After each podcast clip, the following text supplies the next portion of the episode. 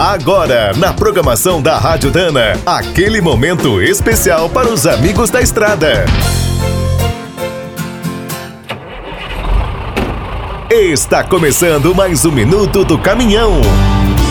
Fique por dentro das últimas notícias, histórias, dicas de manutenção e novas tecnologias.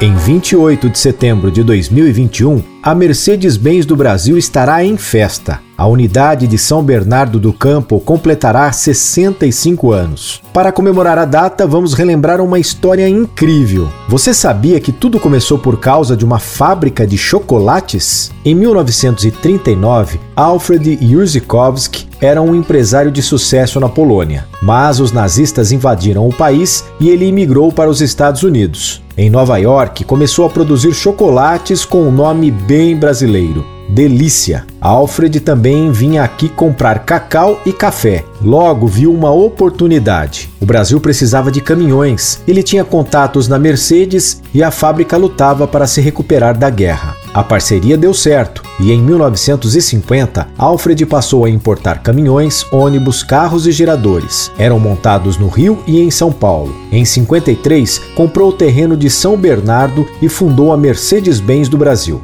Apesar do nome, Alfred ficou com 75% da empresa. Um acordo com a fundição Sofunge garantiu a nacionalização dos motores a partir de 1955. E no ano seguinte, a fábrica foi inaugurada. Alfred voltou para Nova York em 1960. Após a sua morte, em 66, a família vendeu as últimas ações e a Mercedes assumiu o controle total.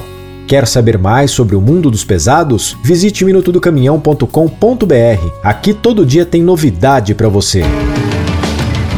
O Minuto do Caminhão é um oferecimento de Spicer e Álvaros, a dupla imbatível em componentes de transmissão, suspensão e direção.